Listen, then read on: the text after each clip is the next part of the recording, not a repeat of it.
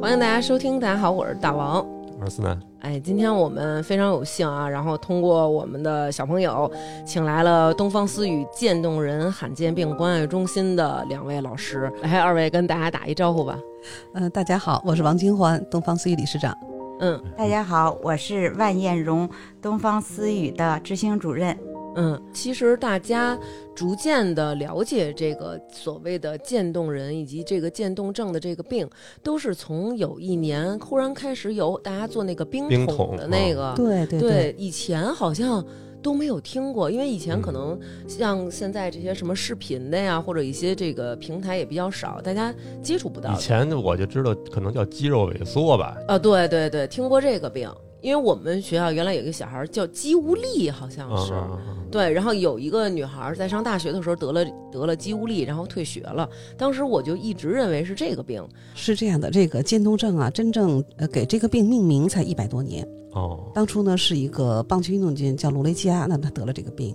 呃，也因为这样呢，就是我在国外还有很多人把这个病叫罗雷加病啊。就是等于用一个人用一个人的名儿命对名对的对，因为这个病它确实很罕见，嗯在我们现在这么发达的这个呃医学呀、数据啊这个条件下，我们能得知的这个病的发病率是十万分之一点五。哦，十万分之一点五，对，因为这个个病它不遗传，它也不也不也不传染，那么它也没有一个特定的攻击人群，哦，那就是它是就像一个一个炸弹一样，你不知道在谁身边，随时就炸，对属于没法预防的，要这么说。你很难去预防它。嗯、因为十万人里一点五发病，那么在发病人里只有百分之五到十是家族性的。哦，随机的其实就是，对对对，我们所以叫散发性的。 昨天晚上我还吓唬他呢，我跟他说：“我说你知道吗？这病基本上都是男的得，有这么一说吗？说哪呃接触重金属的，然后四十到五十岁的男性，然后是属于高发是吗？不是我我看的那个好像说这个有一种女是，性是女性得不，是咱俩就是互相的那 个什么对吧？啊、不是好像说运动特别过量的人容易得这个，你说那是你们单位那人得那肌溶解吧不？不不不不，反正听完这个我就觉得我要不以后就别健身什么的了，就躺着，就躺着。还是多休息吧，呃，不是不是，呃，是这样的，这个病到现在为止哈，仍然没有锁定病因。那比较嗯集中的怀疑的有五大怀疑，其中就包括了你跟上你说的那个哈，重金属，哎，重金属哦像像污染，嗯呃，杀虫剂的污染、环境污染是呃其中怀疑之一。那嗯，么也有怀疑，比如说是这个味精、味谷氨精谷氨酸钠味精啊，哦谷氨酸钠中毒啊。那么这个就是我哦们的病，一般就是只要是这个病，我们都不会再吃味精的嚯啊哦。。所以这样就是说，它的这个怀疑的点很多，但是没有一个完全锁定的目标。哦嗯，所以它跟这个说我们是不是说运动员就多呀，还是什么样的多，确实没有一个特别明显的一个差距。因为它本来就不多，你也不好排查是吧呃，？只是因为这个病的病人啊，一个他少，识别度从医疗上来讲，诊断的识别度就低。嗯，所以说呢，我们知道的都是一些，比如说明星，那么一嗯些名人、成功人士，他得火了这金个病。什么的，对对对，嗯所以从他你可以分析出来。呃，在二零一一年的时候，我曾经看过一篇文献哈，嗯说是意大利在这个一九七几年到二零一一年那段时间，有四十多个运动员，就足球运动员嗯得这个渐冻人症。啊，这么这么高发吗，所以他说，你要从这个你就你就分析哦，好像是这个病多，但实际上你在调查的时候，你会发现，好像像军人、嗯教师，嗯好像都有，就是他的你没有什么特别准确的一个表象。嗯哦，像我们昨天那个，我们有一个基因研究教授，他也介绍，在中年这一段的发病人多，但是呢，现在也有青少年，也有老年人，嗯，所以呢，就是说运动量过大不是他的直接。嗯，哦，别给那个听众诱导了啊，对对还得要全民健身， 大家都不敢动了。还要全民健身。不是不是，我看的那个说不是说一般的运动量过大，都是那种像刚才老师说的这个什么足球运动员，或者说什么跑马拉松的，什么就都是这种运动量才行的。哦，是吗？反正，反正咱就是说这个，现在这个理事长，嗯哎，和咱万老师不是给咱们解释了吗？嗯就是这个病，虽然说他得病的人少，但是已经得病的这个患者中，各行各业的，然后他健身的、不健身的嗯都有，都有多大都岁数有的都有，所以对大家还是就是不要以偏概全，对吧？对对咱们还是得啊积不要极恐的，慌，不要恐慌，呃对对对对，而且不能因为这么小概率的一个病，是就去否。是定我们一个很好的一个健康的生活习对惯。对咱都在家里躺着，都哩哩啦了，你是不？你可能觉是得我就是啊那有找就各种的理由，那个在家休息休息， 啊，对，呃，刚才呢，主持人说这个肌肉萎缩呀，这种它只是一个表现，嗯，它的致病因是不一样的。嗯嗯，渐冻人这个病，直到现在为止哈，仍然是有很大的这个误诊率，因为它知晓率低，又没有一个诊断的金标准。嗯更多的呢，嗯就是说我们医生在诊断的时候都是说用肌电图，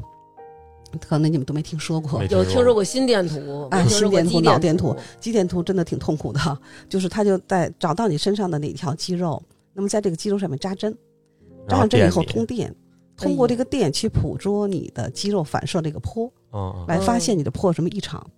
呃，嗯用我们做过这个肌电图的病人讲，就说上电刑一样，嗯嗯，嗯很痛苦它是的。呃所有的肌肉都扎，还是说就找一条儿？就你发，呃，一般就怀疑你发病那个肌肉嘛，就你哦哪个肌肉已经有哦异常了。嗯人体有很多种神经元，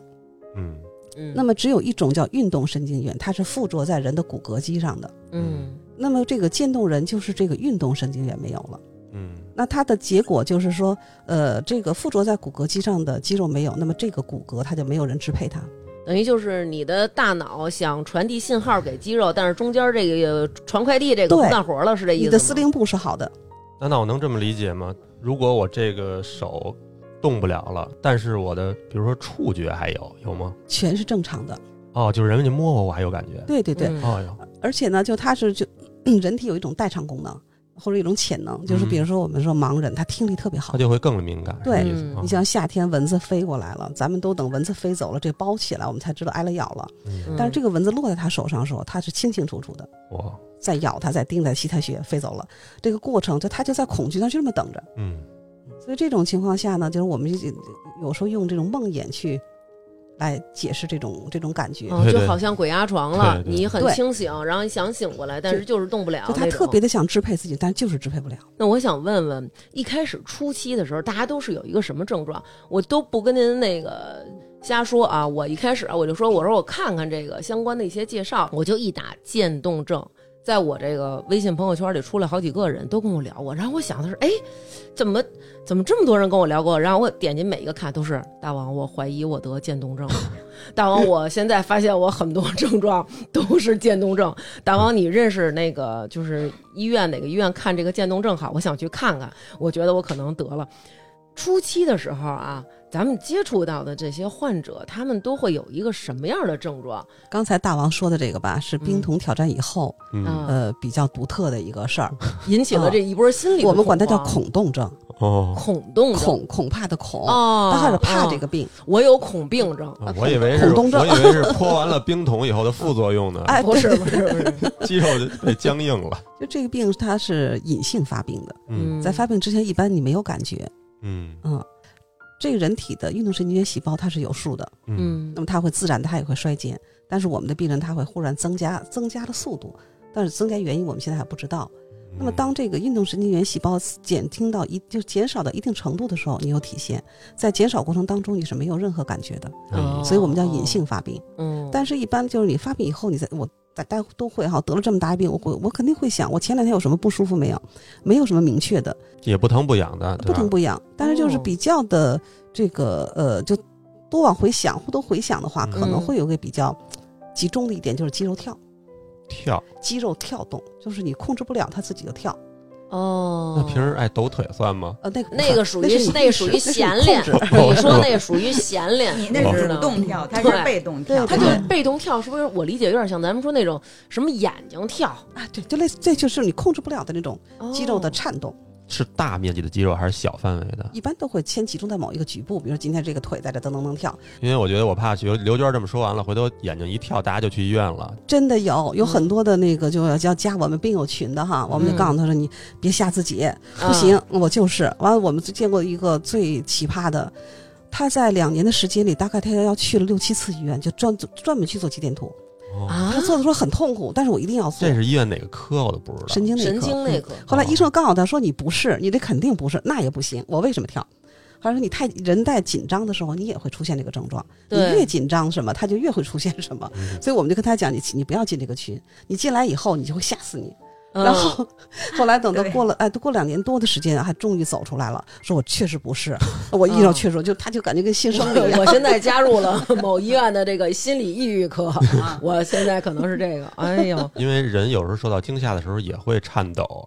然后他可能越吓自己越就弹弦子嘛，不是说叫对就对自己就跟那一儿种心理暗示， 对心对理一种心理暗示，对，这就是大家说那种你天天的你就天天老琢磨，哎呦我这儿是不是病了，那儿是不是病了？可能你还没得病，但是自己心里已经崩溃了。对对那种，对，是这样。比如我坐在，我就想，哎呀，我要肚子疼。你想一会儿没事儿，你想一天它绝对疼。我要肚子疼， 这也太可爱了。就是除了跳，肯定慢慢还会一点点恶化，对吧？呃诊断这个病的，他不会说因为跳去看这个病，嗯往往都是因为说，比如说我今天忽然拿不起水杯来了，哦，我今天忽然拧不开这个车门啊，我拧不动这个钥匙。到这，儿已经算是第几期了？嗯比如它是中期、晚期还是？如果从 AI 来算，它算发病初期，症状已经出来了，但是它没有影响到你的自理，嗯，其他跟正常人是完全一样的。嗯嗯，它这因为因为刚才你也说了，它发病这个年龄四五十岁，嗯所以它就是很容易让人忽略。嗯嗯，甚至于说啊，我过两天就好了。你我们都会想，可能今天我搬东西扭了一下胳膊，是吧？我会嗯想，然后之后他就会在就医当中就会，比如说，我认为是我这个这个哪个哪个这个肘啊或者腕啊关节有问题，嗯那么可能为这做手术的也有，嗯就，他就哦就走了那条线，就就误诊的这条线。一开始乍一听，我觉得特别像那个他肌肉又跳又没劲儿，然后那人又哆哆嗦嗦的，我感觉特别像那个帕金森，就跟那个拳王阿里那感觉似的。呃，不，帕金嗯森他是这个人的走路的那种行动是差，嗯，那这个不是。精细动作不对行，摁打火机他会摁不下去，哦，你调这个空那个像我们调空调摁空调它开不开？他嗯嗯的身体的某一部分突然丧失了就是功能，对对对，哦，它不像你刚才说的帕金森，它是在一个一个局部，然后呢身体能支配，但只是哆哆嗦嗦，它不利索，这是没有了。哦我们也有的是也有是从这个呼吸和这个说话开始。嗯从呼吸和说话开始，对啊对对，，它我们叫延髓起病，就这个病它它的发展都是从肢体啊到这个呃一直到延髓就到大脑了，那么嗯它就会影响你的呼吸，呃影响你的吞咽，这些功能全都没有它了。不一定是从手开始，哎它也不可一能是定从不哪一儿都定有可能。从哪儿都有，从从四肢的，从这个呃吞咽、说话，从身体任何一部位都可能开始，只要有这骨骼肌的地方，它都会从这儿开始。嗯骨骼肌，骨骼肌，那就从我，比如说从我脚趾头开始，我真感觉不出来有毛病，对，是吧？对，嗯，对，所以说有的时候就是我这个病容易被就早期被忽略嘛，也有。那么在国内一般认为这个病的诊断期是九到十四个月，哦嗯，那么长，在这个时间里边，你可能会发现你有各种的这个不舒服，可能都都你就自然就往这边去靠。嗯那么在医生给你诊断的时候，呃，用我们专家的话说，最不愿意诊断就是这个病。嗯为他什我么他我不愿意我的医我的病人是这个病。哦，从医生来讲，他的呃一个他的职业道德哈，他的职业操守，这个这个医生的这个医者仁心，他都不愿意看到这个病，因为确嗯诊以后他确实没有办法，哦，也就是说，早发现其实并不能干预和治疗呃，不能这么说。啊那我还是有些办法能够来有限的来延缓它，哦，啊、嗯，就像我们嗯国际上面是 FDA 美国 FDA 批准用的一个这个病的一个叫利鲁唑这个药，嗯就吃了这药就哦能稍微好一些。呃，这个药它是针对的这种谷氨酸钠过量中毒，针对这个毒这个哦毒性来这个做的这种药。那么从一八年的时候又推出一大拉凤，但适用人群非常小。是不是这个药可能只针对某一种类型的发病啊？就跟脱发似的，有可能是遗传，嗯有可能是这个分内分泌，有可能是什么心情抑郁什么这种好多对原因。对是吧对，它需要的更多的是多学科的支持，像呼吸呀、营养啊各方面的支持，它综合上，那么来维护这人的一个机体的整体下滑速度，让它尽量的慢一些。因为这个病它就像我们说像一个火车一样，它在走下坡路，嗯，但是这个火车它自己没有刹车了，嗯它会一直往下滑。哦嗯，在这个当中，我们想通过任何呃，想通过各种的制动，让它慢一点儿，嗯停不，下来可以慢一点儿。除了用药，那我要是说，比如说我做点运动，或者说我在其他的方式，还有什么吗？能缓解这个呃，在目前最现实的就是这个康复和护理。按摩？呃，康复的概念不完全是按摩，因为他就只爱按 摩，他比运较动好按摩他运动和康复的方式都是按摩，啊都是被动运动。他那种他的理解跟我刚一开始来的理解一样，我觉得这个康复就是按摩，然后到这儿以后嗯哦哦我也被普及了。那做做 做做针灸什么的，管不管用啊？什么之类的？呃，因为这个东西就是我们在这么多嗯年里哈，呃，接触了很多种疗法，针对这个 ALS 的，不同的尝试，是我们用什都么尝 A 试 ALS 是渐冻渐冻症的缩写缩哦缩写嗯啊。那么真的特别多，包括针灸、火罐、温灸。嗯，那么说，它可能能缓解其中的某一个，比如说是很典型的一点，我今天肠胃不好，嗯，我今天睡眠不好，它我今儿这个肌肉酸痛，哎，对嗯，但是它对 ALS 来讲，它还是还是没有什么用处的。嗯，建议患者哈要做一个，从你得病为什么说早期你要了解这个病，早确诊，你能够做一个综合的判断，包括你对自己身体的判断，嗯因因为不可能一个人说只有这一个病，其他病没有。嗯那假如说我在得这病之前我已经有胃炎了，嗯那你在这病是不是你要要特别着重你的胃部的护理，是吧？嗯那么哦哎，就像刚您说那个，我是不是通过一些理疗方法，我能够先保护我的胃啊，哦让它嗯让它这这病它不再同时困扰我。哦，嗯那我能这么理解吗？就是说我得了这病，其实最后的死因可能是我其他的地方那个地儿太薄弱了。咱们可以这么说吧，ALS 本身可能不致死，嗯，这个病它不致死，哦，这个病不致死啊，引引起造成 ALS 死亡的是什么？嗯就他这个人，你想他，嗯，从一开始他某一个部位不能动，我们可以给他，比如像您说，通过按摩呀，通过一些康复方法，让他们嗯尽量保持肢体这个功能，让他退化的慢一些，是吧？但是在这个病的发展过程当中，他会有很多的问题出现，嗯这些它都可能是一个致死的原因。你比如说，当它发展到影响了它的吞咽的时候，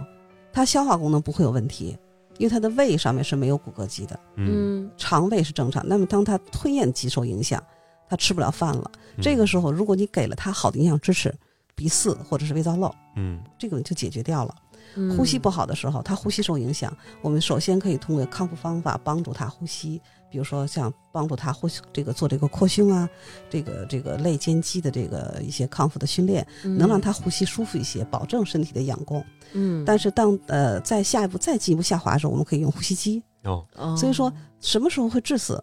如果说你该做胃造瘘你没有做，这个病人他饿死了，嗯这是个致死原因。哦然后呼吸机你不上，那就是憋死了。对死亡其实不恐惧，很多大夫都说死我不怕，见得多了，嗯怕憋死的。渐冻人哈，嗯他的当他影响到呼吸肌的时候，就呼吸的肌肉啊，嗯嗯我们人的呼吸肌肉是三是这个，一个是肋间肌，一个是这个膈胸肌，腔这个对嗯肋间肌的这个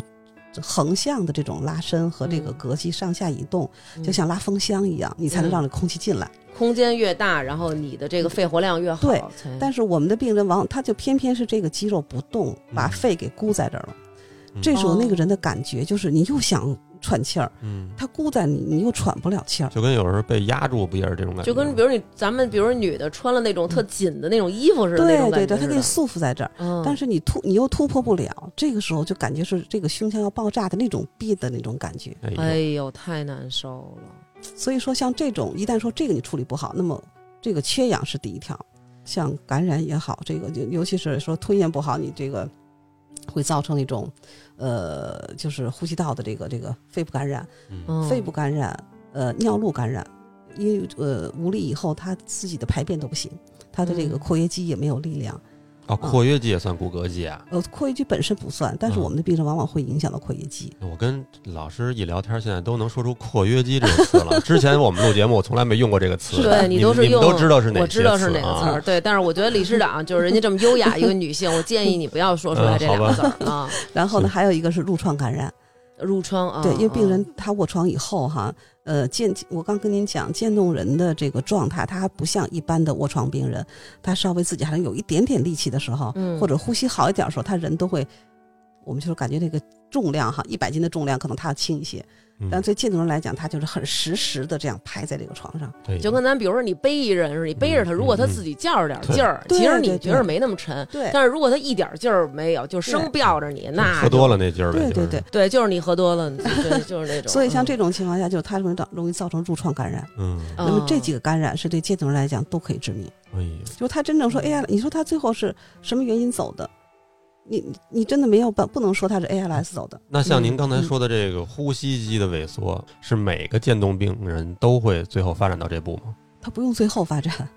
啊，渐冻症患者从发病，他是我们叫这个发病初期，就刚您说的拧不动钥匙了。嗯那么到早期，他就影响他自理，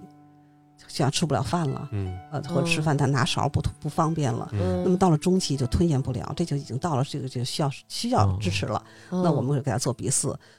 但这个同时，基本上大概在个一年多的时间里吧，有的人嗯更早，他就需要呼吸机的支持了。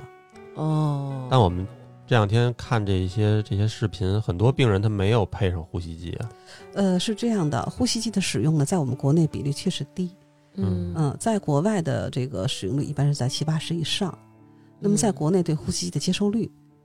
经过我们这么多年努力，已经有提升。嗯但是呢，就是还是有很多人他就认为说，第一个说我一戴上呼吸机，嗯，我感觉就不行了，心理上很难接受。意味着越来越厉害。对，就好就是不行，咱们咱们小时候也是哈、啊真戴呼吸机了，都上呼吸机了，肯定快不行了，嗯，他肯定不接受。嗯。那么同时呢，也有一些像这个呃经济方面原因，嗯嗯哦，哦，这挺贵的是吧？哎，对对对，也有这个这个呃技术方面原因，他不会用。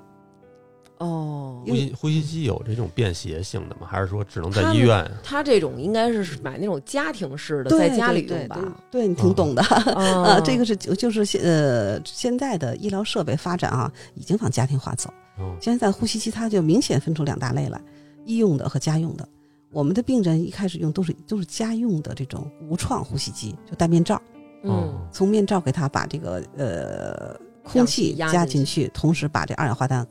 帮助它给排出来。哦哦，嗯，我因为我们这个渐冻人用的呼吸机比一般的要贵，嗯，呃，一般的我们我在我们来讲，一般的叫打鼾机，嗯比呃如说你在夜里呼吸暂停、打呼噜的时候，哦，对嗯，我就们有好对多吧朋友已经配上了。哎，对都对配对，嗯就这个也是，你看以前不接受，现在都接受了。嗯嗯，那么这个呼吸机是说，当他呼吸暂停的时候，你给他一个压力，嗯让他把这口气给呼进去就可以了。嗯那嗯对我们来讲不行，嗯，还得吸出来你。还得把它让它把二氧化碳排出来。哦嗯嗯，因为这个不管是说这个氧不足还是二氧化碳储留，对病人都是致命的。这得多少钱啊？这么一呼吸机？现在便宜多了，现在一般的就是两万以内能买下来。哦嗯这几年呼吸机就是整个家用市场发展的很快。嗯你要不先给我备一 个？对嗯，嗯，万一以后涨价了呢？行行，我先我现在先给你买了， 嗯，不会了，不会了，反正打呼噜也能用得上。嗯这种这种医疗设备吧，它就会越来越人性化，越来越家用化，而且逐渐的像保健都能用，所以你不用着急买。听见了吗？ 你不用着急买哦， 行行，理事长这么优雅的女士也开始开玩笑了 啊！你还可以再等等，嗯，那咱们那个让理事长刚才在这个讲述这过程当中也提到了这个鼻饲和这个呃胃造瘘胃造瘘啊，这个是给病人他吞咽不了的时候，呃，提供营养进食的一种方式是吗？对得开一口是吗？对，啊，在胃上开一口啊？对。那这胃里边这胃液难道就不会不会流出来吗？呃，它就看你的位置。其实是这样，就是我当病人吞咽受影响以后，对渐冻人来讲哈，嗯有两个很致命的问题，嗯一个是营养不足，他就饿死了；嗯还有一个呢，他会因为他控制不了他的你吞咽时候这个食物是进到气道还是进到食道，他如果、啊如果进到气道的话，那他哦就就呛进去了。哦哦，我哦们这个像这种因为误吸或者说嗯呛导致死亡的很多。我去，哎呦，嗯我看那个就是咱们那个小朋友发的这嗯个 PPT 里啊，然后理事长他们做的这个特别详细，包括这个对这个渐冻病人他们怎么喂饭都有，其中就提到了，就是说都不能喂那种粉末状的东西，就跟我喝那个早上起来喝那个、嗯那个螺旋藻那个似的，它那个在在水中你喝的时候你就说哎有点牙碜，嗯嗯嗯或者说有点一、一打开噗有好多粉末，这种都不行。为什么呀？这就怎么是了他会呛，呛是他们特别明显的一个一个表现。这种呛是致命的，因为他这个无力以后哈，他没有力气，他咳不出来。嗯呃，我们有一个这个老先生，就第一个星期还在我们参加活动，第二星忽然没来，到第三周的时候，老伴儿来了，已经在 ICU，气管切开了。哎呦，呛着了。我说为什么呀？说到医院以后发现他这个肺呀、跟石头一样纤维化了。嗯说就呛了一口饭，我说不，他肯定呛了不是一口，他呛了有一段时间了。哦，就是他自己没法说，他不不是他，你像比如咱们就是你哦呛了一口， 你肯定得咳嗽，哦，对呛吧？完了没感觉。对，他呛了以后没有这个剧烈咳嗽的感觉。其实你咳嗽的过程，第一是你能帮助排出一些这个呛的这东西，但是他们可能就是没有办法说剧烈的咳嗽对表现告诉你我我呛了。而且你看这个，包括说体积比较大又很黏的食物，嗯，食物块儿、食物团儿，比如说咱们吃的什么馒头啊，嗯或者说什么那个年糕啊、粽子呀这种东西，其实它都很容易就是卡在这儿。你咱们你还能使劲往下顶，嗯他们这个没有力量，就吞咽的力量完全就是啊、卡没有在这儿了。。嗯，哦咱们不是做过胃镜吗？嗯然后先那个喝那个麻药，嗯在嘴里含十五分钟，我可能含的时间长了一会儿，我那嗓子眼儿就是被麻痹了，当时就体验到那个没法吞咽的感觉了。对因为你没有办你法就是那吞咽哈喇子就就从嘴角就往出流了，开始，对对因为你对咽不下去，那感觉特别无助。你知道吗对，然后说话的时候也是，你就会觉得你这舌头就不由自主的老想老想往后边儿咽，坠后呃坠舌，嗯对对对，舌头后坠那后种。坠，然后还有提到就是说这个喝水啊，因为水它很容易哎肆意的奔流，去哪儿都行，要往里边加一些你最爱的藕粉，啊增稠，让它就是你想这个稠的东西，其实它就比较好朝同一个方向走了。那不能弄一根管儿直接进到深处，然后把这些东西喂进去有啊吗鼻饲啊，我们我们传统就是鼻饲啊，了，就是鼻饲。，对。但是鼻饲对渐冻人呢有一个很大的问题，嗯因为呃，对我们病人来讲哈，这一样一样支持的这个手段上去以后，它就不会再撤下来，那么嗯鼻饲就会长期的带着。第一个，它很不美观，挂在脸上，嗯、对人的体面啊，对人的这种呃心理啊啊会有压力。啊啊那么还有一个就是说，这个鼻饲避免不了这个反流，哦，反流，对它食物会反流，它反流的它仍然有可能呛到肺里。哎呦，哦所以说呢，我们就是从这个呃，我们更建议病人用胃造瘘，就是把这根管儿从鼻子上挪到胃上，挪到肚子上，在胃上面打一个洞，哎呦我天然哪后，把这根把这根鼻饲管儿就给接到这个肚子上这了。么直接，哎，你从外面你看不见，嗯，而且哦它这个呢，就是比这个呃鼻胃管反流的可能性要小。就是我肚子上打一眼儿，以后就是靠那儿吃饭。对，哎，我都第一回听说还有这东西。呃，这个现在已经很成熟嗯了，有几年的时间已经很成熟了，因为它长期用这个管儿的话，像鼻饲管儿我们还得这个呃四十天你得换，每次你就是下这个管儿的时候，你肯定对鼻腔都是一个损害。我嗯想想都难哎受。这特难受，你在哪儿你知道吗？因为我做过这个，我有一次就是我那个声带出问题了，然后就做了一个那个鼻咽镜，鼻咽镜嗯，它是从鼻子这儿啊捅，一直捅捅捅捅捅捅一摄像头捅到这个，大约是这个两个眼睛中间的这个位置，再然后它转会一下有一个往下转，在我这鼻子里边完全转一下，然后这个管儿等于就一直到那个后边那个扁桃腺那块儿了。一开始你是觉得哇，就有一个东西在有东西鼻子里探你是吧？对，有一东西在你探你脑子鼻子里边钻，然后钻完以后，它会在这儿很明显有一个拐顶到眼睛这儿，然后再往下，一直到喉这儿。但是到喉这儿了之后，喉部的肌肉会不断的就是收缩，有异物嘛，它就挤。每一次挤的时候，你都会想吐。所以我觉得真的就他们做插这鼻饲管儿和拔这鼻饲管儿，每次太痛苦了。所以我们更主张病人就是接受胃造瘘。胃造瘘对，在国外这种胃造瘘手术挺普及的，但在国内还得还是需要来继续的接受。那在肚子上表现出来是一什么样的东西？是一窟窿， 其实它是一个微创手术，很嗯小，就像我们嗯扎耳朵眼儿一样，它只比耳朵眼儿大一点儿。就是说外头有一什么样的设备啊？那呃有一呃嘴小嘴，嘎叽嘎叽嘎叽。呃，不是不是，它是有几种。万老师，万老师是，万老师就是一边笑一边儿那种，嗯，最早呢，它就是在这个肚子里面有一个盘片固定，然后呢伸出来一根儿跟鼻饲管长得差不多的那种管子，嗯然后从肚子里直接伸出来，每次喂饭从里面直接打，哦，也是拿一个针头似的往里打对对打往里软的推东西。对的，打流食。我感觉真的就是照顾这个渐冻症患者的这个家人，真的是要有足够的这个耐心和这个细心胃。造瘘护理对我们来讲还是属于这个非常简单的一个小事儿。哦王老师他那爱人就是从发病到现在十几年，嗯他练就了这个渐冻人居家护理，这个他成专家了，哦就是在各方面，就是从渐冻人初期到现在，他是这个护理渐冻人的专家。是您嗯哦是您爱人是吗？他啊，对，你家先生是王这老个师病，他爱嗯人是哦渐冻人，哦，那王老师的王老师的爱人是渐冻症患者，对，发病多长时间了？刚才说呃，快十六年了，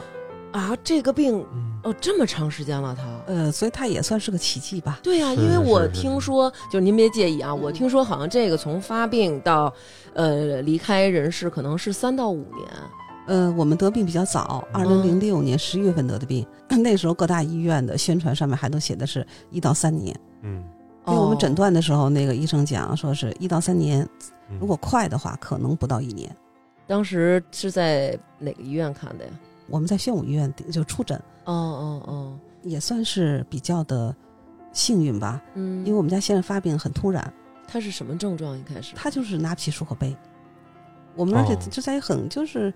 特别没有想到的一个场景下哈，我们先嗯去西藏玩儿，嗯玩回来以后他就回来就是忙他的工作嘛，他要加班，嗯，都很正常。就忽然有一天，呃，礼拜天，礼拜天晚上，他告诉我，他说我拿不起漱，我这早上漱口这个拿不起杯子来了。那么这个凭我那点经验，就是说认为他四正好四十岁，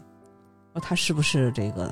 脑血栓被栓上了？啊，对嗯，半身不遂嘛，我们咱直接都就讲去，的神这个神经内科，嗯，嗯所以就我们就得没就没走弯路，就直接就奔神经内科了。假如说我要说一开始看他骨骼啊，看什么，可能走了骨科就会有一个误诊的一个，或者说哦哦需要更长是诊断时间。比如说去了你们都常去那个积水积水滩节肢中心，可能就给大拇哥切了， 哦 有可能嗯快死的啊说你，嗯啊反正确实有，因为这个做了小针刀啊什么的，真有，确实有。然后我们去到那儿，呃，当天呢就是赶紧先挂的这个普通门诊嘛，一大摞的检查单，嗯化验完都发现都没有问题，然后就是呃死说活说跟人大夫讲。我不是学医的，对这个不太懂啊。但是我嗯知道，如果是这个血栓的话，它有一个黄金期 嗯啊，在这时间你要治，我还能恢复的好。嗯，他四十岁也也可以到这个年龄，所以就使劲的求人家，这人中午给我们紧急加了一个核磁，嗯嗯加完核磁以后，做完了检查，就是随便就挂了一个号，有什么号挂什么号吧。嗯，到了到看完以后，这个大夫就怀疑是这个病。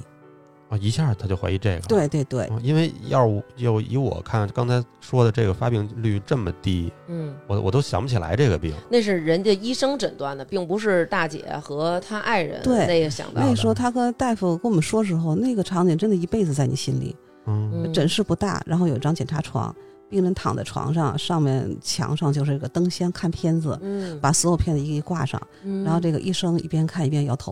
哦，嗯，我就是去特别无奈那种摇头叹气。他看片子啊就看出来了啊，，对对对对，就就这么摇头，哦哎我都起鸡皮疙瘩了，对，就老嗯然后就问他，我说啊，他就就是三个字，麻烦了，麻烦了，麻烦了，就说了一串儿。后来我就问他，我说什么意思？这片子有毛病吗？你这个太吓人了，啊当时就是太吓人了对，哪对，能当这时么我想就说呀？麻烦了，就是血栓，就赶紧给我们治吧，啊嗯对吧？然后大夫说，就跟我说就是运动神经元损伤。嗯，我说没听，从来没听说过。真是对，对，我说这是什么意思啊？他告诉我霍金，你知道吗？我说霍金，霍金不是帕金森吗？对，咱们都会哦对认吧为？我霍们都这金么是嗯认为。霍金不是，霍金就这病。哦，后来我就说，我说那是这个病，当时就给那病人那个脸色当时沉下来了。那肯定的，这好多事儿你不能往回想。在我们得病之前，二零零五年霍金来过中国。嗯，哦，当时来中国的时候呢，我对他一点都不知道，嗯我我当时也没看过《时间简史》。嗯嗯然后我们家先生有一天下班回来就特别，就想很好奇的就跟我讲，哎，说来一老头儿，嗯嗯，来一外国老头儿，特奇怪，特神奇，嗯哪儿都不能动，还写书呢，嗯嗯，说写那书特别棒。嗯这是他第一次跟我提霍金，嗯但就想不到一年以后就他就这么给联系起来了。哎呀，我的天，然后当时就是他这个脸色当时就沉下来，然后我就问那个大夫，我就想转换一下，我我说大夫，现在我们所有检查都没有问题，嗯能凭这些检查报告说我们是这病吗？哦，他们当时还没做那个您说那个那肌今肉天刺都没有激做呢，还没做嗯就就判所有断出检来查了全是正常的，那么厚一摞单子全是正常的。嗯，大夫就说就因为这些没问题。我天，后来我说那您能确诊吗？嗯，不能确诊，你还得做肌电图。嗯然后就我们约了呃约了一个肌电图，这肌电一约半个月，嗯，然后做完肌电图再等结果又半个月，像这个时这间特别的一个难月熬我。的天呐，可难熬，可难熬了，对啊真呀的。那那会儿，但是那时候就是我们家先生他很理智，嗯他第二天就上网查，就查到了这个病，嗯然后再检查他以前一些症状，爱出汗呀、肌肉跳呀，嗯他就说那就是这个病，他自己就这么认为嗯了。就说了，但是呢，我我就老去，我我是不愿意啊，不愿意接哎受对这对个，对，那会儿嗯哎呀，真的特别痛苦。我还记得他第二天，就是因为他有他特别好运动，我们有一个、嗯他有一个羽毛球队，嗯完他就把他的队员全约到这个体育场去，嗯完跟其中的一个人就讲说这个我也打不了几次球了。嗯嗯，说说你这样吧，说这个这个约的这个体育场这张卡，嗯然后还有多少球，嗯嗯，说这个我都我都我都交给你，啊、哎说呀说说我呢还来，能来几次来几次，哎呦，当时我就这个眼泪真的就就止不住的，嗯嗯嗯，因为在那个诊断的时候，我就问那个大夫，我是想转换一下哈，我说那我们在等肌电图之这个期间，我们是不是需要有一些注意事项，嗯，比如说减少运动量啊，嗯，比如说忌口啊，嗯那大夫特别直接就告诉我，嗯告诉说不用，想吃什么赶紧吃，想喝什么赶紧喝，好运动赶紧运动，很快就动不了了。哎呦，哎当时呦真这的， 说的太直白了，特太别直直接白了，确实就从那天回家，真的我的眼泪就没干过。但是你不嗯敢哭啊，嗯我还得是劝他，我只能跟他说，我说你看这个病，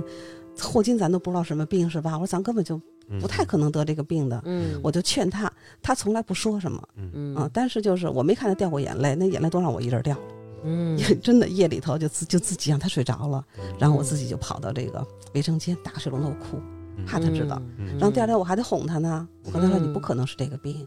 啊、咱们怎么可能呢？结果家嗯家里往上也没有这样的人是吧？嗯就各种的劝，然后就是在之后半年里头不停的找大夫看。嗯，嗯，嗯，北京虽然医疗资源多，但是嗯这些专家特别少，这半年有一些什么嗯其他的恶化吗？病人肯定有，那肯定有呀。哦你看着他今天走路还好，跟他，你想他这么好运动的人，所有的运动没有他不喜欢的，而且没有做的不好的。嗯，嗯嗯，嗯他我们网名叫童哥，嗯嗯，那个是球友给他起的，嗯哦就说比林丹还还多三手。多三板斧叫童哥，那他这么好的一个，就是这么一个状态哈，嗯，完就忽然得这个病，而且而且才四十岁，整四十岁，真的就是嗯你想想就，其实就是比咱们现在的年龄大一岁嘛。就咱们这么大，嗯对啊，然后，哎呀，真的就那那半年特别难熬，嗯因为我又不甘心，我又愿意一次一次的带他去找大夫，嗯我不，管通过什么途什么途径托哪个人去找这些专家，嗯这些专家的号特别难挂，嗯，我还记得，我现在就心里特别的后悔哈，嗯我那会儿会开车，嗯嗯但是呢，我有驾照我从来不开，嗯因为在之前那么多年里面，我都是特别他习惯开于依赖他。嗯嗯，他每天上班带着我到单位，下班接我回家。嗯，下班以后的所有的过安排都是他安排，我什么都不用管，嗯，所以我都不摸那个车。嗯然后他那时候他还要坚持开车，嗯嗯，就他就是刚刚就是手一只手无力嘛，嗯，没那么严你重，还看不出来他什么，但是那个心里的煎熬嗯就特别特别的难受。恐惧肯定，对对对，然后他同事也是听说了以后，我们就不停的看，今天找这个专家，明天找那个专家，往这个专家看，就是一开始人就说再检查检查吧，嗯，然后后来在他走路就显出来了，从健步如飞，然后这个腿就开始拖地，哦，嗯嗯，开始拖地。因为之前有好多时候就是嘖年轻嘛，那个时候嗯有，比如我们要买房子要供房，有很多也不舍得买。那时候开始给他买好，就是他想要的， 嗯，嗯哎呀，没什么事儿，就好长时间不说这些了。 嗯然后我我还记得，就是原来吧，他喜欢一双鞋，我现在都忘了叫什么牌子，意大利的牌子，嗯，不会是皮尔卡丹吧？不是，我不是，不是，不是皮尔达卡你。嗯肯定是运动的那种，不是不是，就是那个对他那个商务的，就是那个皮鞋。嗯，然后当时我记得那次去看的时候是在奥莱，好像是打的是六折吧，挺嗯贵的。嗯当时他就没买，嗯后来我就赶紧给他买回来。我买的时候还算是打了一个四折的时候，花了两千多，哦，零六年嗯就挺贵的。买回来以后就穿了一次，所以，嗯嗯，所以在这个时候就觉得说，哎呀，真的是，到那时候你会觉得，什么叫身外物啊，就懂明白了。嗯。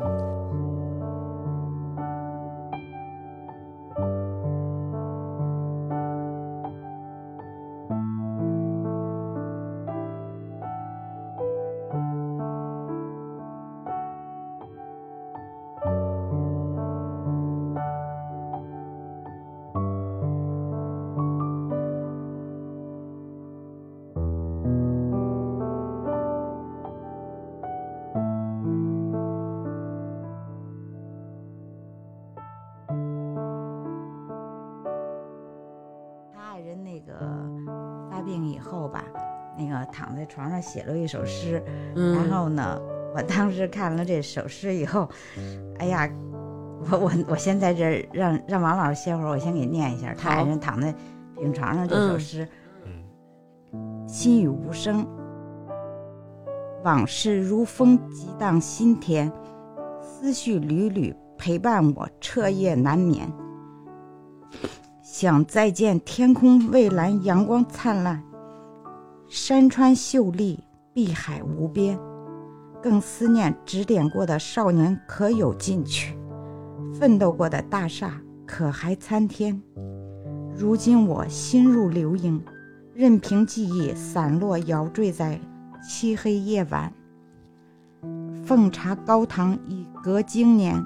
结发夫妻忍成牵绊，不舍床前青春稚子，笑脸上一双含泪的眼。灵与肉的分离，冰与火的熬煎，我承受着痛苦，又感受爱在人间。流萤也闪亮，照着前行的路，为同伴些许驱寒。不能说，不能写，心在呐喊。我知你心，因为我们同病相怜。身躯倒下，心依然屹立。身不能动，手不能牵，用心相连。感悟人生，豁达坦然。心与无声，却一起畅想。真爱无限。就这首诗，哎呀，让我看到了童哥他们特别渴望生活，特别热爱生活，真的。是，而且咱们从这个诗中也看出来，就是童哥，呃，包括我觉得其实所有的这个患这个渐冻症的患者啊，大家都会有这么一种感觉，就是首先我让我的另一半，我给他添了池类。然后呢，同时上有父母，可能下面还有孩子，感觉自己不光是说这个生病之后自己的这个难受，更多的是心理上，因为你嗯还很清醒，对身心理上会有这种愧疚感，感觉成为了家人的这么一个累赘的这种感觉。对他们这个群体吧，啊、要我们说就是就是清醒中的植物人，嗯，就是他所有的正常思维啊、灵感都有，嗯，但是呢，他们对生活的就是这种渴望，对生命的那种渴望，对嗯家庭的那种那个那个责不任舍什么的责任，就是非常无力。啊，对对，非常无力。嗯，啊，像这个王老师，您看他是好像特别优雅的吧？他是被逼成一个今天的这样的人。嗯他从比方说，呃什么完全都依赖他爱人，嗯从他爱人发病那天开始，他从就像说不会不会伺候别人，到现在全部的，从一个小的翻身到一个现在他们两个的交流，就用嗯拼音啊、眼控仪啊嗯交流，到现在的这种为擦洗身上嗯，十几年没有睡过一天一个整觉。哎而且同时看王老师还管着这个整个这个咱们这个中心的这对些事儿，对还要分出自己的精力去帮助其对他的渐冻症患者和他们的家人。对，这个真的是确实是因为对共情吧，然后对产生了这种爱。对，就是因为童哥呃生病以后，童哥这个切身感受，就是他嗯嗯从、无论是从情感到身心的感受，嗯然后加上王老师他们，然后呢，在同学的帮助下成立了这个关爱中心。嗯那呢，童哥就是想要把自己亲身，就是他这个病是罕见的，但他嗯把想把自己身上得来的经验，嗯无论从心理的到身体的，嗯，和病友分享。是所以王老师呢，就一直 坚持着帮嗯，着做这件事。童哥能站出来，然后这么热爱生活，然后把自己的这个经历分享出来，这真的特别可以说功德无量，对吧？咱们让王老师再说说，那后来现在怎么样？可以吗？嗯，行，没事儿。啊，让王老师说说，比如说，呃，在确诊之后，然后童哥也有比较明显的病症了，对，在之前一年圣诞节，我们俩还呃一起去那个，就是在外面过圣诞节，嗯啊，还挺现在想真挺浪漫的，嗯嗯，三四十岁的人了哈。嗯，然后我们在就在家附近的一个小饭馆，我们吃饭，那嗯老板呢也特有情调，特意请了一个乐队，嗯然后人家唱歌什么的，童哥特会起哄，一个人也不认识，非得让我上去唱歌，嗯唱完歌，他从他从餐桌上拿了一把花儿，跪在那个就那个单膝跪地给我献花儿。哎呀，嗯，那么一年的时间，这一年春节我们就是就那个圣诞就是在医院过的，嗯在医院就那种各种的猜测，要排除他的肿瘤，排除各种的可能性，他这个病的进展还挺快的，挺快的。嗯然后更难的就是， 就他住院当天，我把车开回来，我第一次开车，然后大冬天的四个车窗全下来，我都不知道，因为我要交车费的时候，可能把四个车窗全降下来了。嗯等开到家，有人冲我喊，我才知道大灯没开，哎呀从玉泉营这么开回去，这就居然没有警察拦我。到家门口，我忽然觉得这哪儿来的风，才看见车窗没降下来，当然您肯定脑子也不在这儿，嗯哎就对没对想对这事儿，要不然也想不不觉得冷因为都我的人还在医院呢呀。是嗯然后过了，正好过了第二天、第三天下雪，嗯我我以前老看人家扫雪，他也扫雪哈，我就老还笑话他。那天我就哎，我觉得心里就还有点沾沾自喜似的，我说你怎么那么笨呢？扫雪向我学多好，歘，玻璃窗一降下来，我才明白那车窗是斜的，嗯，血全灌那车个血里就了，就那个当时它不是一下掉下来的，它有大概有那么零点几秒给你对峙那个血，然嗯后明白往外就扑，然后这个血它就你扑不出去呀、嗯它大部分落在车里，完就往外捧，一边捧着血一边就笑，特无奈，笑着笑着自己就哭了。我就觉得真的不是用我操心这些事儿，其实这就嗯感觉是现在，比如我们经常会说的中年人的那种崩溃嘛，对对对可。能嗯真的这个事儿，你你你就在这个点崩对溃了。然后再有就是出院以后，我们需要不停的就各大医院去看去看病了，嗯一次一次的去确诊，每个医生都在这个病名后面打一问号。还是那句话，医生不愿意给你确诊。然后呢，哦嗯，我我还记得就是北医三院那时候还不像现在改的这么好，嗯那会儿他特需门诊是在临时搭建一个棚子里面，嗯、没有灯，也没有一个候诊区，嗯我们早上起来五点就要在那排队。冬天啊，大风天里面这么吹着，然后我就特别傻，我说那会儿我就不知道自己开车去，先挂了号回来我再接他，嗯嗯就拉着他到那就这么等，那么冷啊，在这嗯儿等着他，嗯然后等到七点钟开始放号，就大家都跑进去去挂那个号，挂完以后再看上就得中午了，嗯，就这么长时间在那儿，每次到中午我就劝他，我说咱们吃点好的吧，嗯就不吃。就像我想他出，倒不是说舍不得吃顿饭的钱，就他真的没有这个心情，没心情，他不想吃。所以经过半年，最后还是还是这个病。嗯那时候他走路就是这个腿啊，就基本就已经已经抬不起来了，就拖着地走。嗯但是就这样，他还是上班，啊因为他就特别离不开那个团队。哦刚才万老师念的那首诗哈，我们还曾经把它呃送给那个台湾渐冻人协会的那个会长，嗯也是一个渐冻人。真的，他们这个病的这种特征就是这样，他这个年龄决定了他刚好是在就事业有成的这个阶段。是嗯他是做什么工作的？我听他这个还挺有文采的。嗯他原来是在一个投资公司做财务总监的，啊，哦嗯，就也是这非常棒的。嗯嗯啊，那么说他这些年的奋斗哈、呃攒下来的这个这个基础啊，还有他的像我们这个小家，这都是他舍不得的一个原因。肯定的一个人他活着，他想活着，为什么？最根本的是有人需要他。嗯，嗯因为从我们俩来讲，我们俩从十六岁相识，哦我们是哇高中的少同年夫妻高中的同学，哦那会儿我们真的没早恋。说 我现在嗯虽然说不清啊，确实没早恋， 这也是缘分。我我是北京生北京长，嗯他呢是生在河北，嗯然后跟着他爸爸呢是在全国的各地就是驻驻军随军家属，哦，最后是转业到了北京。嗯然后呢，到这个呃中考时候呢，考进了我所在的这个重点学校，我们俩开始就是认识。嗯啊，大学他是那时候他有这个心嘛，他就老看着我报哪个志愿，他报哪个 志愿，最后也、哦我觉得都是命里注定。嗯他比我高好几十分儿，但是跟我同样落到同一个学校，嗯还同一个班，嗯就等于我们俩从十六岁认识以后就没分开过。哎呀嗯，包然后括然后还能四十岁的时候还能单膝跪地拿真束是花儿呢，不容易嗯但就是他平时不是很浪漫的，但是嗯我就觉得那段时间就好像，也可能就是我会很愿意回忆那段时间哈。是嗯，从他搞对象到我们俩从同学恋爱到结婚，嗯都是那种很自然而然，没有一点儿的那种波澜啊、浪漫，真的没有。嗯平平淡淡，但情真意切。是真的就感就感觉确实挺平淡的。但是现在回忆起来哈，我觉得好像没有人比我更享受那段时间。嗯我们那时候因为我们也没有孩子哈，嗯那个时候到什么程度，就是他在上海出差，完忽然给我打一电话，你来一趟。我也不知道什么事儿啊，我那会儿正在超市买东西，买了一车的吃的，等他回来嘛，嗯就是放下车就赶紧就打上车就往上海跑。嗯哎呦跑到以后没别的事儿，他告诉我我在哪儿看见件衣服，我不知道你能不能穿，你明天试试去吧。哎，我觉得他们俩的感觉就好像一直都是那种少男少女那种感 觉，是 不是这种感觉？ 就是这去种上海又不是对去趟上地，哎呦，坐飞对机去上海哦去试衣服。啊，现在你看，虽然王老师照顾这童哥十几年啊了，嗯，那个那天我们俩打电话，我就听你干嘛？你要喝 水？你特别特别就像哄孩子一样，特别是温柔的对而且待你。就你就看他那个说话的那种状态，也是那种说什么话都是那种温温柔柔、娓娓道来。像我跟万老师，我们俩刚才就说了，说咱俩一看就是小时候住平就是房。就是那我们在四合院里喊出来的，对，那万老师现在说话，大家能听得很清楚。其实万老师离麦非常之远，对，没错。我们就是真的，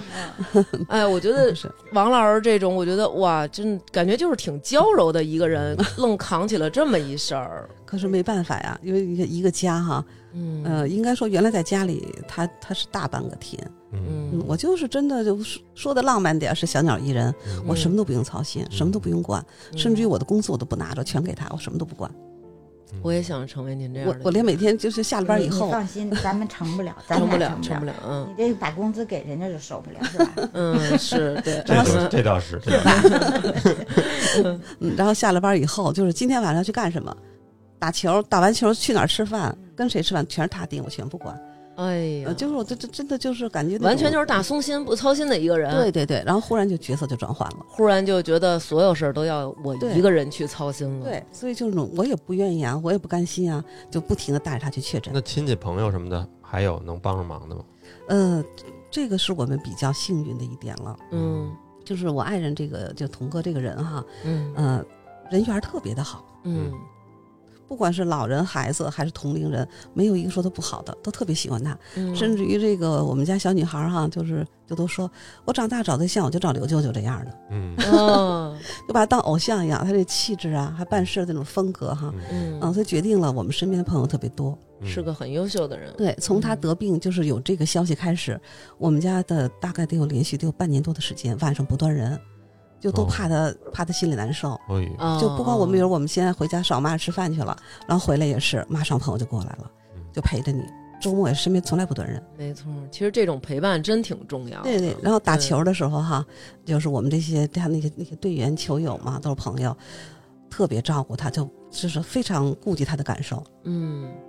嗯，他打球一直打到了二零零九年春节，还坚持又打了小一年。好长时间呢。嗯哦因为他其实他打说打球哈，他已经就那个拍子都嗯都过去就是拿不过起去跟来人了。玩会儿，待会对儿对对嗯然后我记得最清楚就是到零九年的时候，真的就特别明显了，嗯因为一八年底他已经不能开车了，嗯对他来讲，这个车钥匙交出来，我对着那天我就自己特难受，嗯，因为这之前我知道他不能开车了，嗯他跟人有人追尾他，他都不敢下车。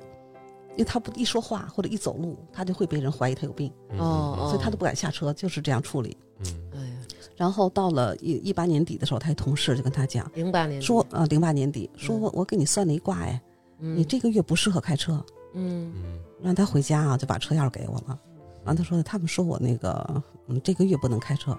其实他们的意思就是我不让我开车了。嗯哦然后从那天开始，我就是天天改成我接他上下班，嗯，我每天把他送到单位门口，完单位门口出来两个人搀他进去，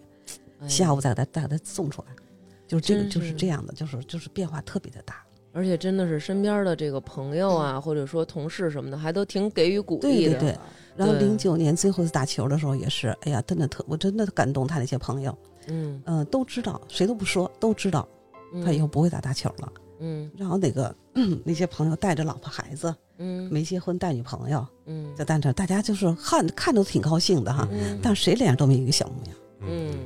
打完球以后说吃饭去，嗯我还记得特清楚，我们弄了一个就是拿大桌子拼出来的，嗯，嗯都占满了那个那个大厅，嗯，然后我们有一个一个老师也特别实在，我就跟我说说那个弟妹啊，我住你边上，嗯，我嗯们两个小区挨着，嗯，说你有什么事儿你就找我啊，说那个那个鸡军干不了你就找我，你比如说换个煤气罐什么的，嗯嗯嗯说的大家都乐了，现在哪啊还煤气罐哪呢？儿也没习惯呀， 就特别的特实在。嗯后来等到到了那个走的时候，到酒店门口嗯啊，谁都不上车，就非要又非要让我们俩上先上车。嗯然后我们上车以后，这个鸡军鸡军把车窗一摇下来，嗯完有一个朋友就趴在车上就哭了，嗯结果他这一哭，就别人都跟着哭，嗯嗯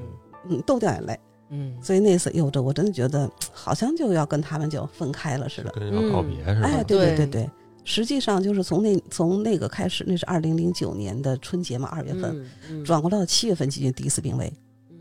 就哦就是已经是那个进入那种非常危险的状态了，嗯是因为哪块儿肺部感染，肺部感染？肺部感哦染，它是从这个就是很快啊，半个小时体温从三十七度上了四十多度，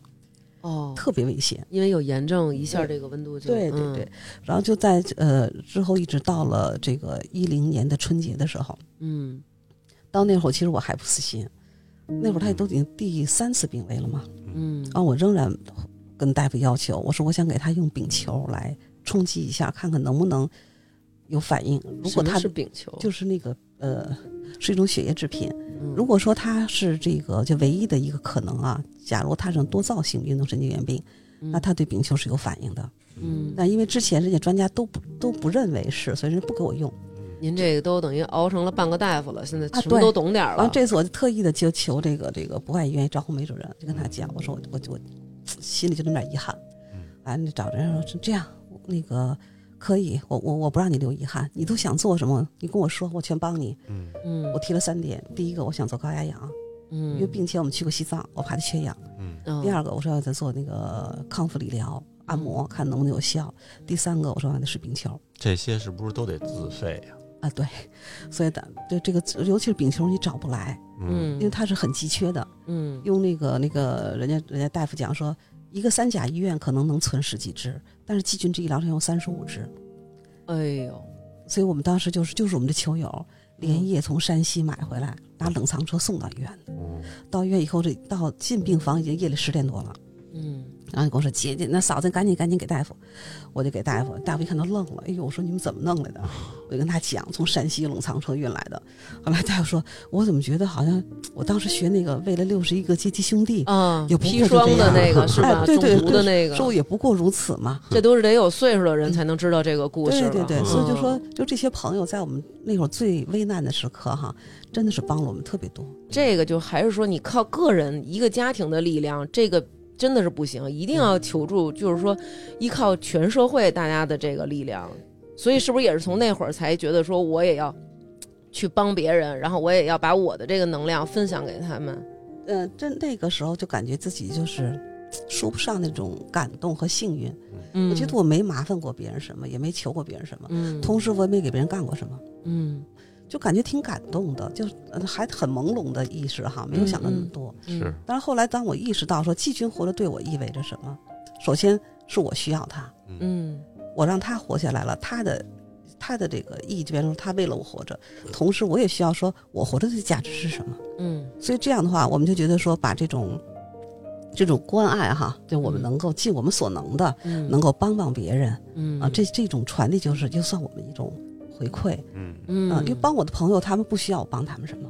我也没法帮。甚至于说，我给人买个礼物人都不要，那劝我你别花钱了。是所是以 啊、但是呢，，有比我更难的人，我觉得我把这个帮给帮给他，其实也是一种传递。嗯那么同样也体现了季军活着的价值，还有说我这么坚坚持我的价值。对，而且我觉得那些病人的家属肯定也希望他的家人能够像童哥一样，就是说，哎，你看这么长时间还是能够挺好的一个存活的一个状态，然后对也想让自己的家人能够有相对长一点的这个时间，然后多一些陪伴，然后所以肯定更希望能得到您这边经验上的一个支持，嗯、是这样。就我嗯经常这个、这个电话呀、微信啊，就是不断啊，一聊聊好长时间，都特长，嗯都特别长。怎么弄呀？怎么弄？肯定得是这种。现在是吧还好，现在可以视频哦哦哦啊，可以直接视频过来告诉我怎么弄。原来就是靠说啊，哎呦，这个也不是说能住院，你没法住院，因为你没有任何治疗，哦你住院没有意义。义。因为在病程当中，你像他说是今天他拿不起筷子来，嗯明天他就就连这个最起码连勺都拿不起来，嗯你就得喂他，嗯喂他是怎么喂，是吧？？到后当这个饭怎么做，这些年就是一点点，就真的是自己摸索，看各种的资料，一点点学是吗？没有没有资料都，没有资料。嗯没有资料。啊，那比如说像您这总结的这些什么怎么喂、怎么吃，然后有悬浮的水不能那喝，这都是我些自就都是自己摸索的经历过来的呀。哇，这会儿是不是已经不能说话了？呃，它是大都同步发展的，就是同步发展，就是所有的症状会一点点，它是叠加，今哦天加一，明天加一，后天加一，我还以为哦，我天哪，然后他在加一的同时，原来的那个也在往前加，哦他在不停的加。哦，然后他说话不好，是从二零零八年的四月十号那天他生日，我们有三十多个朋友嘛，嗯嗯，完还有我们家的人给他过了一生日。嗯那天开会，大家就也还是都以一种特别高兴的姿态跟大家说话呀什么的。嗯后来呢，就是我妹就在旁边拉我说：“你看看啊，你们家先生可是说话喝多了，说话不清楚。”嗯但是我就没意识到，从那天开始他就说话不清了。哦，其实是那天有有这个症状已经对出现了，对对嗯对，嗯就我们认为他喝酒喝多了，就开始大舌头，嗯然后就像嗯刚才这个这个您说的特别对，他吞咽不好以后，他不光是这个舌头啊咽他不完，他口水会有，嗯嗯嗯，那他嗯的唾液就逐渐变多，口水就流出来，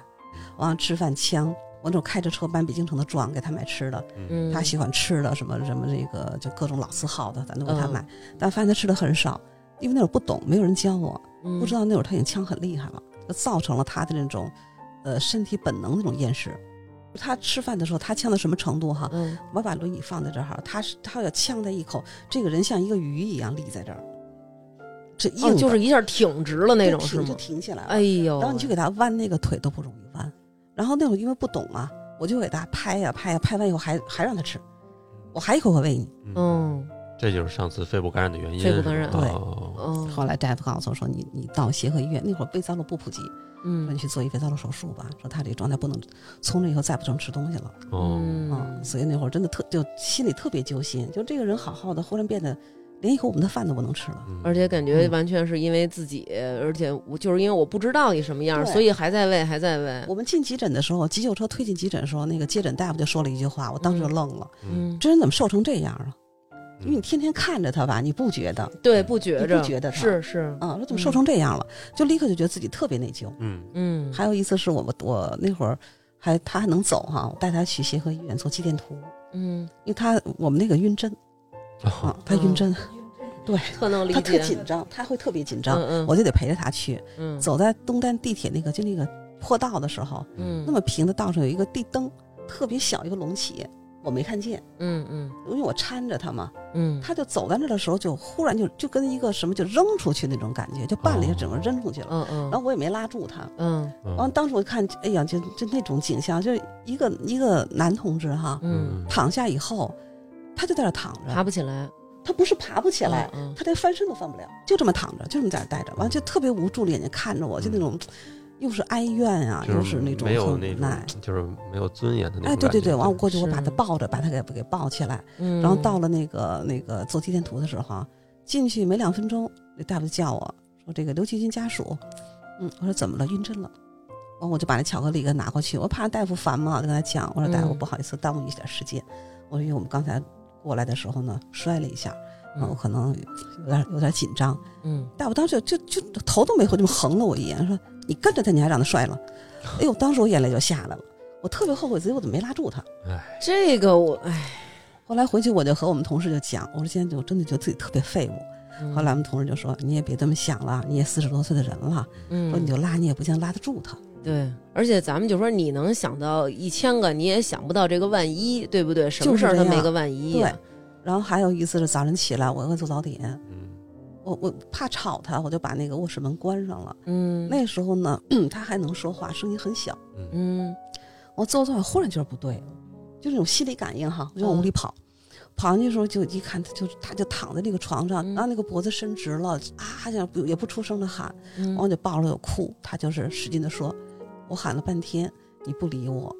我喊了好半天，就老师讲我喊了好半天，嗯我喊了好半天了，嗯，哎呦，弄得我特别特别的难受，嗯，然后我就去买了一个那个门铃儿，就无线门铃儿，嗯搁他手边，他稍微一碰就能响。嗯嗯，就从那从那次开始，我知道这个东西就是好多东西能帮到我们，嗯我才就这些信息。后来我告诉我们的病友，就是说我我们就把这叫呼叫器，嗯，嗯像这些东西逐渐的我们积累多了，就告诉大家，那么大大家都是有用的。是呃，那会儿还能喊出点声儿，您还能知嗯道。那后来怎么交流？怎么沟通？呃，后来是这样的，呃，从一年以后有了眼控仪，眼控仪眼控仪哦一一年以后有的啊，二零一一年以后才有，那这会儿已经发病四年了，三年那会了。儿我们已经气管切开了 嗯哎呦，啊。他是，但是在之前呢，在零九年他基本上就是不能说话了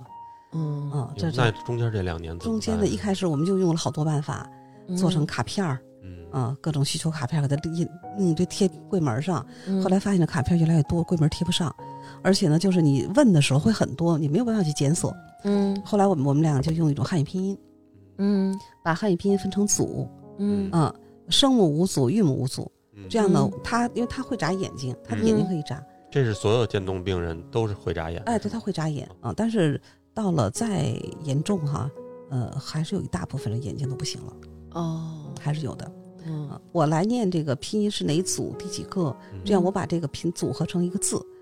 这样就哦他能想说的，我就都我都这个都能知道。嗯，好厉害呀、就是嗯还能真的去用心用脑子去尽量的提高你的生活质量。对呃对，在你呃已经这样的情况下，你所有的生活、所有的这些呃日常所需都要靠我来供给、提供帮助的时候，我会愿意想了解你心里还有什么想法，你心里有什么需求，你想要干嘛，而不是那种行了，你到点儿我就现在就是给你上厕所，现在到点儿咱就吃饭，不是这样，而是真的想要知道你心里还有什么感觉，更关注这个肉体里边的这个灵。我需要的不仅是不仅说需要我去喂他吃饭， 嗯而是我需要的这个人，他真真正正他就是一个完整的人。嗯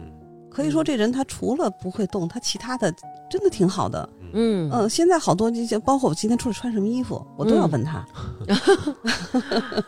都是这样的。嗯完有时候我要买件衣服回来不合适哈，再看一眼扔。瞟一你 眼，看我这，你看人家，你多学学人童哥这种精神啊。我通常情况下都是我说这个好那个好，然后他会说胖了以后穿哪个都不好，就是通常会用这种方式来。我都是这样。人家童哥没病的时候哈，他是最怕带我买衣服。我买衣服想的特别多，我还得穿着好看，我还不让它贵，完了我还得要牌子，所以他特别烦我买衣服。嗯，最典型的办法就到这去，这衣服好吗？好，我穿上行吗？行。三个色儿要哪个？一样一件儿。就男哦同志，这其实我那时候就有种，好像这种无奈不耐烦，就我不愿意陪你来，是我我吧？们我们我们想的是这件事儿要尽快的结束，哎啊，对他们男的想的是对要尽快就是结这束样这事儿， 对，就真是哎，他们俩呢，虽然说童哥在咱们常人眼里说是，呃，卧病在床十几年，嗯在凡人的眼里，咱们觉得是一个负担了。可以可能说有的真人觉得就是啊，哎是一真种够啊，对，我也这么长时间，我也进了那个，对，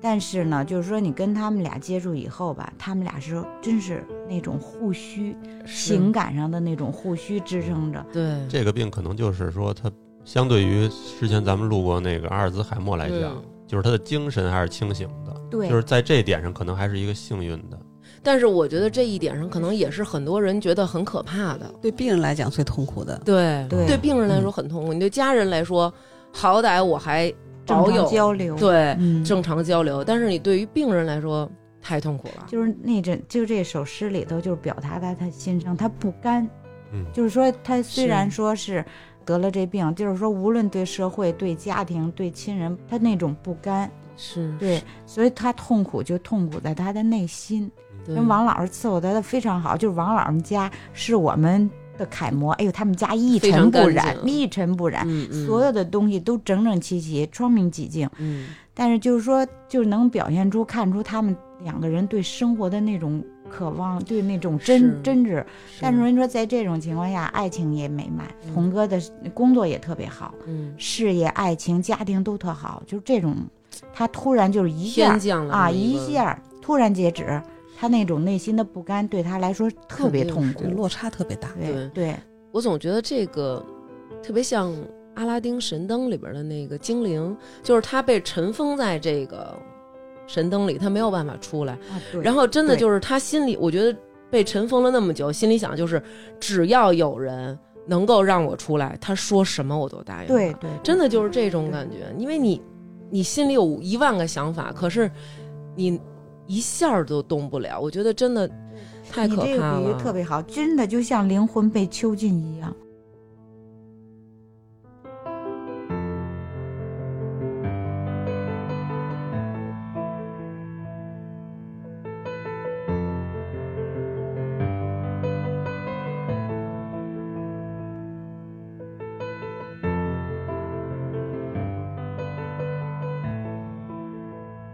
就从监督来讲，一个是我们我们是这么分的，一个是日常的综合护理，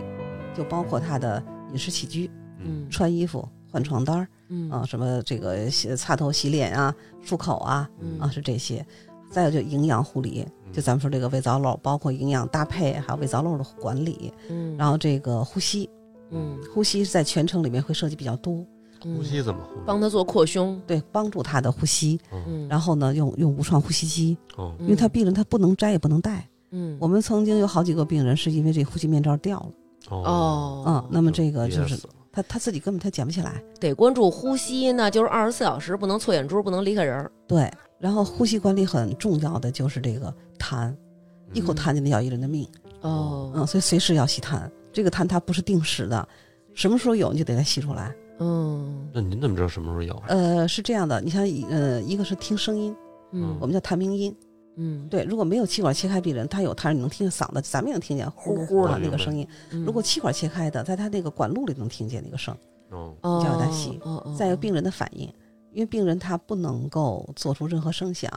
所以你只能老盯着他的眼睛看，他会拿眼睛找你。哦，真是眼神的交流，真的是对，就是嗯他他看你，那肯定有事儿，你就要嗯问他什么事儿，然啊后帮他处理。嗯耐心那么就是，对，在呼吸对像呼吸，刚才咱们说的翻身拍背也属于呼吸，嗯嗯，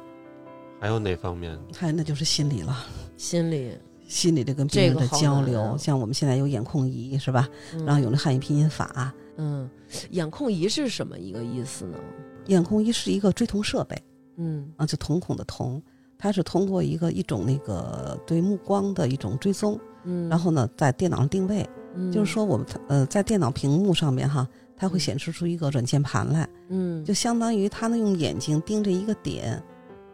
盯呃一零点五到零点八秒，就相当于我们拿手指摁了一下这个键。嗯这，样呢，通过这个其他的输入法是和我们手用手用电脑是一样的，嗯，它只用眼睛去操控电脑。嗯，那么只要你能通过手操控电脑能做到的事儿，通过眼控仪完全能做到。只不过就是效率低一些，是吧？嗯、那肯定慢点要儿慢一些。这个眼控仪大概得多少钱？现在便宜了，又现在便宜了哎。呦，二零二零一一年刚上市的时你候，是又想让我现不在是给你不是，不背是上这不用，这不用。哦哦那是刚上市的时候哈，十二万六，十二万对，六，现在就一万块钱了。这不用哦，现在那咱真们好是多病人都用这个。哦哦哦哦，但是那时候真的好神奇啊！嗯，当时那个那个商家哈，他们还跟我讲说，今天装上让他试试，嗯大概一个月以后嗯他能打字。嗯这边还跟我交代着呢，童哥这边话都出来了。 哦，他以为他不会适应的，没想到他适应对的特别别快快，就适应上手了特快。对对对，哦就马上就他立刻就能主动的跟群里说，童哥说留下他，对给他十二万 六，交钱，我要这个。没舍得，啊当时租的。哦哦 哦，哎，真的是科技改变生活，还有什么这种辅助设备啊？除了这个，呼吸机、咳痰机嗯这，都比较贵，但是那咳痰机一台还得在三四万。哦，哦，呼吸机呢，像那个我们呃家用的无创呼吸机，现在两万以内。但嗯如果气管切开的病人就要贵了，哦用那种有创呼吸机。可以这么说吧，就是渐冻人他在病程当中用到的辅具和设备，就是我们一个人从中年到到中老整个过程的这个合。明白。都嗯要用到这个眼控仪除了能打字，嗯，我也能说，比如说看个视频什么的都可以。没有问题。追剧呀、网聊啊都行。这个真是增加了不少生活质量。对，的确是，你像我们 QQ 群，我们就有两个，都是两千人的群。嗯，但童哥在这当那个管理员当的好着呢。哦 是，嗯童哥太棒了。那我想问问咱们这个组织，现在咱们志愿者，包括我们这两个小朋友，刚刚在边上就是嗯，理事长一说话，然后就是拼命的点头 和就是哭哭泣，对。嗯帮着帮着哭泣在边上。啊对，就是这气氛组，本来我就爱哭，弄得我这个半天，我刚刚都我都想暂停了。我想知道咱们这儿招的这些志愿者，那他们本身就是说，呃，有一部分肯定就是别的病人的家属了，然后还有一部分就是像我们这些小朋友，他们可能从各种渠道了解到这个组织能够帮助到渐冻症患者和家人，是吗？呃，我们这会经常通过一些活动呢，呃，向社会招募志愿者。嗯一方面是希望大家能更多的关注这个渐冻人群体，另一方面，我们也确实希望能有更多的人加入到我们组织中来。 嗯我们很希望能把这个组织能够发展到更专业化，嗯，能做更多的事儿。是，所以我们也更希望有好多的呃小姑娘哈能参与进来。嗯必须得是小姑娘吗？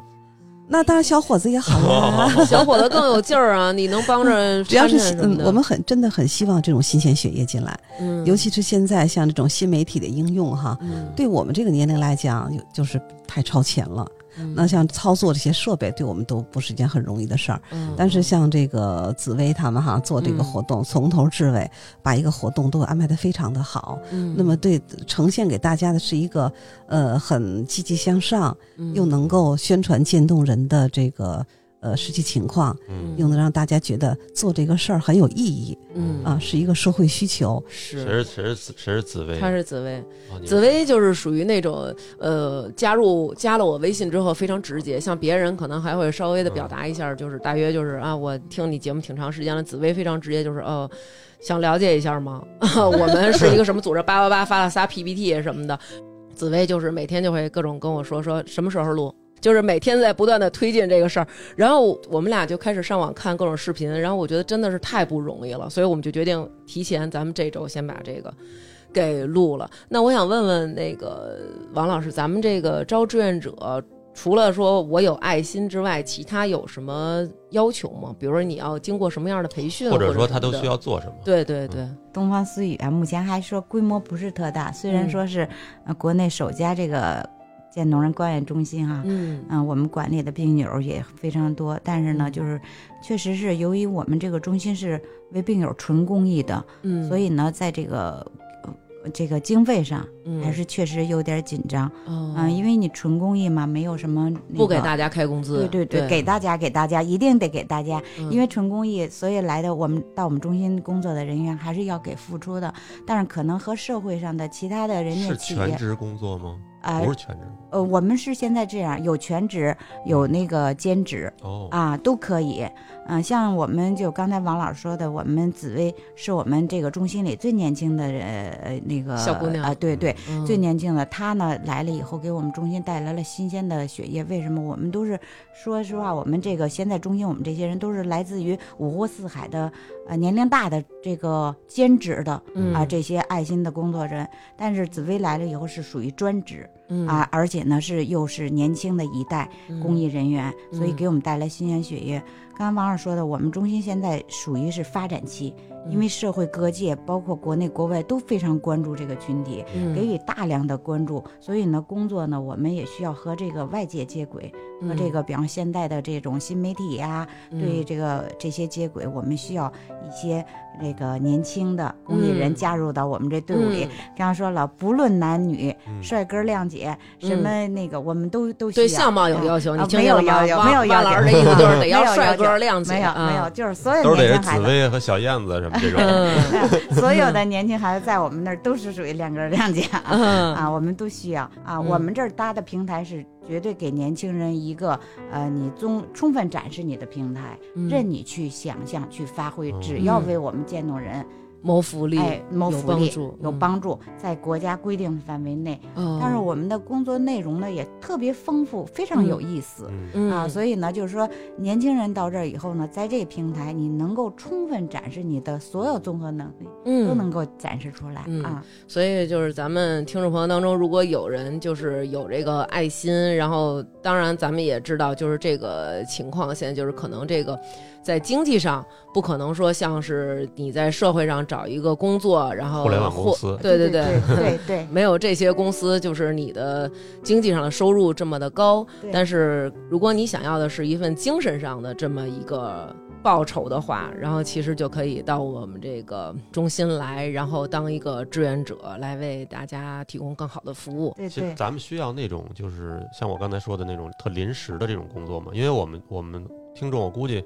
你要说去您那儿上班，这个是一个嗯啊啊人可能已经有工作了，嗯对对或者说有什么别的想法，但是嗯如果让他们可能比如说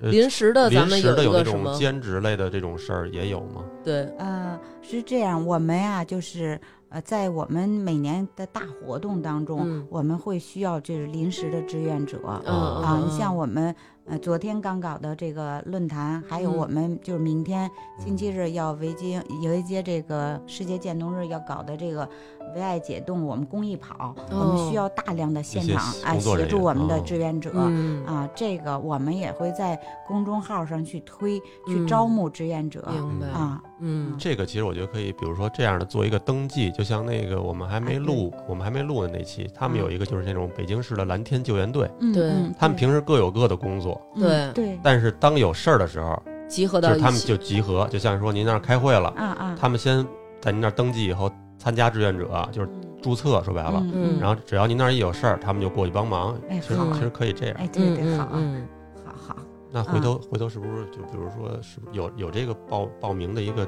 方式我吗？们有一个通道，嗯。在公众号我们有志愿者哦招募通道。哦嗯，那嗯那嗯那您就说一下您那对公众号叫对，什么那那个您说一下这公众号，就是大家可以先去做一个报名，然后有事儿的时候会在上面发布这么一个通告，然后大家可以报名去当一个临时的志愿者。嗯，我们那个呃，在这微信大家搜索“渐冻人”，然后嗯直接就能进入我们“渐冻人公”公众号。我搜一下。渐冻嗯渐冻人人直接就是公微您的微信这的个微信公众号了吗？对，呃，我这儿搜到有两个渐冻人运动神经元权威，就是三个字“渐冻人”那公众号。哦，就是第第一个然后有一个蓝色爱心，这个蓝色的丝带的蝴蝶蓝是色吧？对，蓝啊，色丝带蝴蝶。然后是底下我写的是北京东方思雨的这对个，我明白。对对对先关注嗯这个啊，啊！然后我还再补充一点，我们呢现在属于发展期，现在的费用就是我们要来我们这工作的人员，可能我们目前不敢说给社会上那么高，嗯但是我相信啊，随着加入队伍越来越强大，嗯，然后大家一起协心协力，把东方思雨越办越好。然后我们想会让年轻人在这儿能得到他想要的啊物质和精神。嗯嗯嗯嗯嗯，谢谢。在这个公众号进来以后，有一个中间有一个按钮叫“我是大众”，然后嗯底下有一个志愿者信息登记，然后里面你可以选择你是，比如说周末有时间，或者寒暑假有时间什么的，嗯嗯，还有选择一些工作呀什么的。呃，这上面我看除了这个志愿者登记以外，还有这个捐款通道。然后其实，呃，还是一个挺全面的一个公众号。然后大家有什么想了解的，其实完全就可以上这个公众号了解了。嗯，嗯，今天特别谢谢这个王老师和万老师来这儿跟我们讲了这个关于渐冻症患者的日常，以及他们家里的人是什么样的一个心路历程，而且尤其像这个王老师讲的，这还是完全自己亲身的一个经历，咱们也算是这么多年都没讲了，今天来咱们这儿又落了一回泪，然后希望咱们王老师身体健康吧。谢谢然谢后谢，如果您有什么需要，然后我跟南哥，我们俩也就是可以去当志愿者也行啊，去帮忙都可以，好嗯太吧感？谢了，太感谢了。嗯，行，那这期节目就这样，因为。现在是一大早儿，然后王老师跟万老师他们就赶过来给我们录这节目。下午他们还要去弄这个嗯会展的事儿，周末了对还得还得工作。，对，然后而且晚上还得回去再去照料这个童哥，对，所以真的是挺辛苦的。今天特别特别感谢二位，然后感谢你，们，嗯，嗯，希望科技的发展吧，然后能够为我们这个渐冻症的患者提供更更多的的福利嗯福利，嗯对，然后也希望这个医学的这个。发嗯达，然后能够早日的破解这个病的病因，然后以及发发明出这个能够解决大家病痛的这个药，然后我们给我们童哥吃上，嗯对吧？然后 没错接茬儿组织咱们打羽毛球去，到时候我们就可以去打羽毛球了 没。错，没谢错谢对谢谢对大嗯王咱们谢谢咱们这到时候个就不南组哥嗯织这个渐冻症人的对这个志愿者，咱对哎就组织打羽毛球就完了。但愿我啊们这病友群就随着科技的到来，我们病友群就消失了，对，然后我们都回归到正常，变成球友群。对，幸福生 活。嗯，好，呃，那就这样，谢谢大家，拜拜。嗯，谢谢谢，谢，再再见。见。各位听众朋友，大家好！在念打赏名单之前，我们想要跟大家说一下，本期在微店发发大王哈哈打赏的全部收入，我们将捐献给东方思雨渐冻人罕见病关爱中心。那么这些钱，他们可以用来服务他们的病友，以及帮助那些病友的家庭，提高病人的生活质量，维护病人的生命尊严。那么接下来就是前两期为我们打赏的听众朋友的名单啦。李说对不对？未来的狼族今年要结婚，透明的大王粉丝张恒硕，熊孩子是猫老师，袁一恒、董路、晨晨，爱吃面的小贝、郭郭、洋洋妈妈、狐狸子、侯杰、旺旺仙女、张杰、一嘟噜、狂吠鲨鱼王、李静、洛七七、Sam 佳佳、Audio Slave、灶君面、哆啦 A 梦、歇丽丽、七五二九五八六。又一哥是个好姐姐，给大王和王涵加油！格格乌拉乌，啾啾比露露，王通，欣欣我爱，一生幸福，陆亦基的哥哥李家豪，快乐湖。